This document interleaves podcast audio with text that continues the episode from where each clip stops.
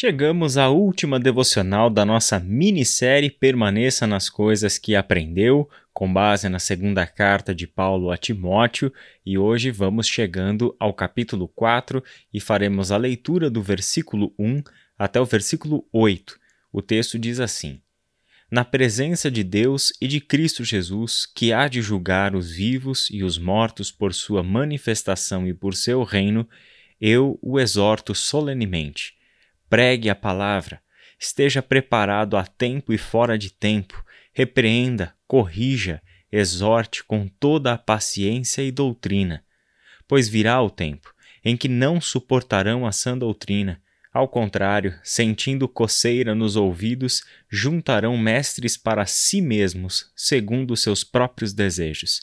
Eles se recusarão a dar ouvidos à verdade, voltando-se para os mitos.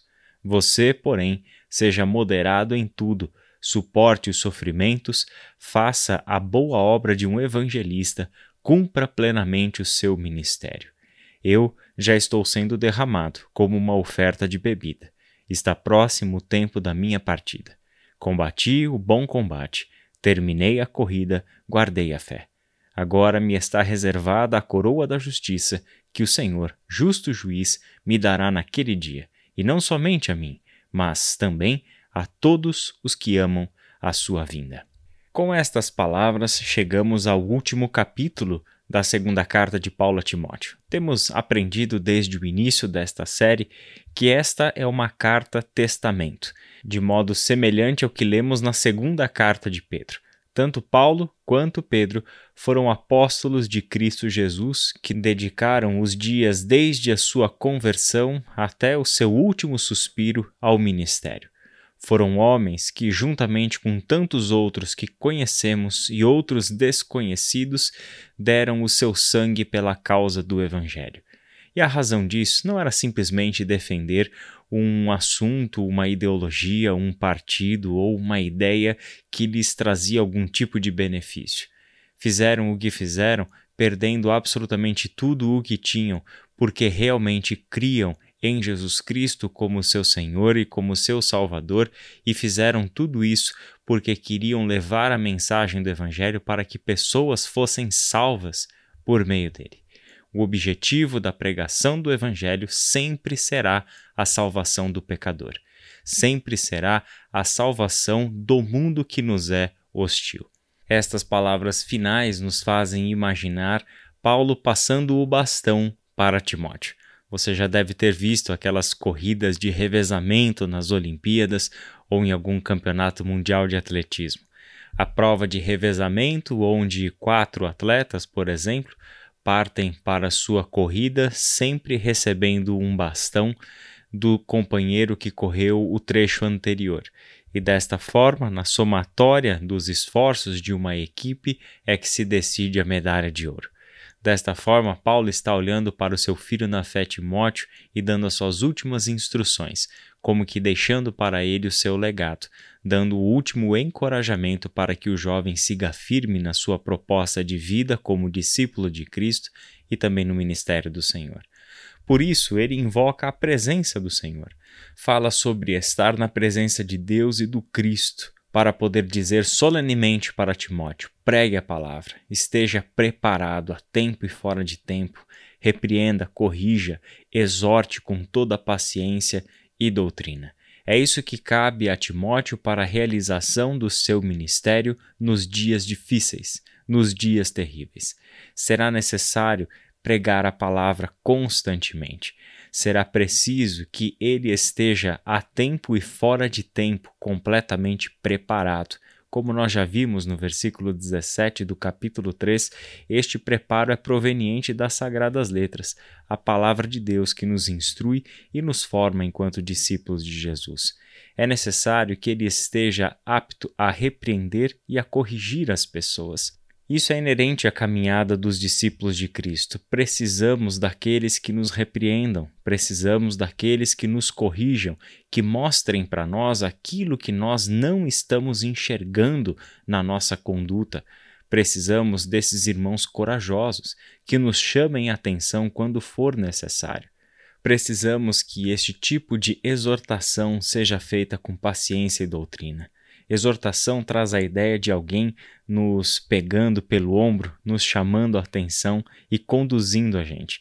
Exortação não é bronca, exortação é auxílio, exortação é alguém que se coloca a caminhar do nosso lado e nos mostra o caminho. Faça isso com paciência, faça isso com doutrina.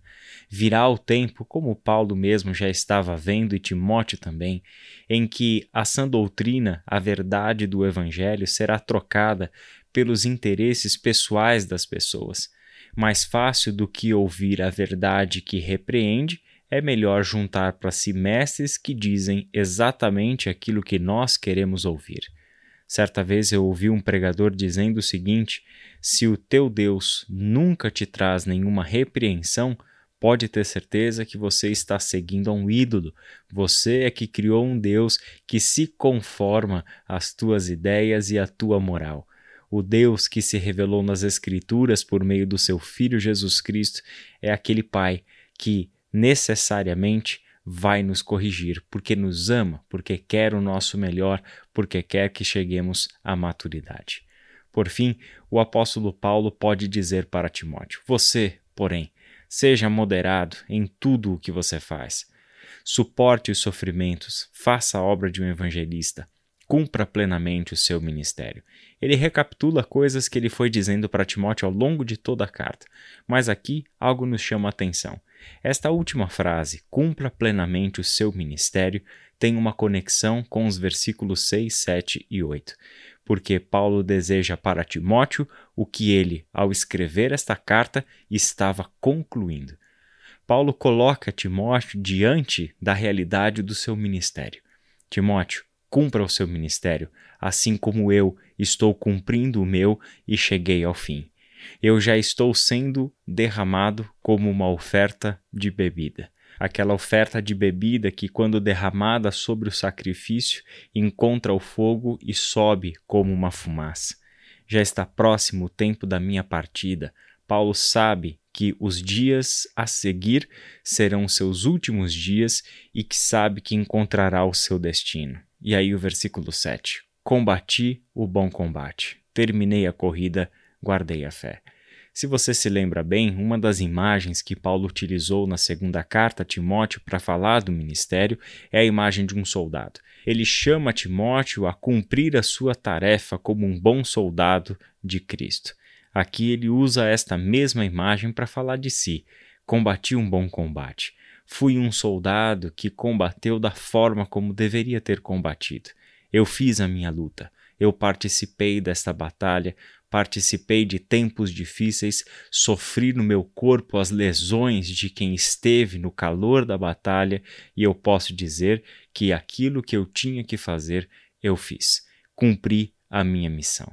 Agora Paulo sabe que terminou a corrida, que guardou a sua fé e agora espera apenas a chegada da sua maior esperança.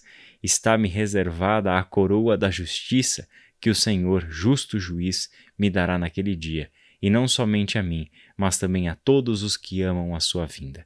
Paulo demonstra a consciência de que tudo o que fez, fez com base no chamado que recebeu do Senhor, em obediência plena a toda a ordenança que recebeu do Cristo, e sabe também que receberá sua herança na companhia de inúmeros outros irmãos e irmãs em Cristo que também combatem o bom combate, terminam a corrida e guardam a fé.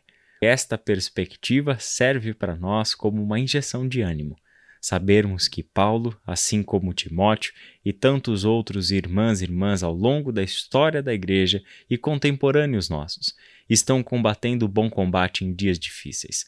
São pessoas que não cruzaram os braços e nem deram de ombros, se acovardando diante dos inúmeros desafios do nosso tempo, mas que permaneceram nas coisas que aprenderam, a agir com amor, a combater o bom combate com sabedoria e com as armas que o Senhor nos deu.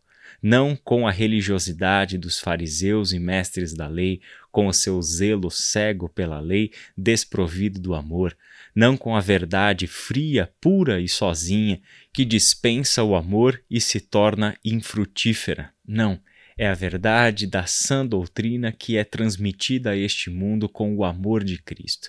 É desta forma que cumpriremos a nossa missão.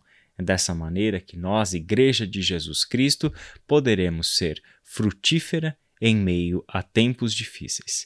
Vamos orar? Pai querido, muito obrigado por mais esta semana que se encerra, por mais esta pequena série que meditamos na segunda carta de Paulo a Timóteo e que o Senhor traga sobre nós diversas reflexões, caminhos, Pai, para o nosso crescimento, para a nossa maturidade, que sejam palavras que nos incentivem a continuar buscando na tua Escritura o alimento diário. Abençoe a cada pessoa que tem participado diariamente dessas devocionais Ministre, Senhor, no coração do teu povo, para que sejam edificados, vivamos para a tua glória e cumpramos a nossa missão. Em nome de Jesus. Amém.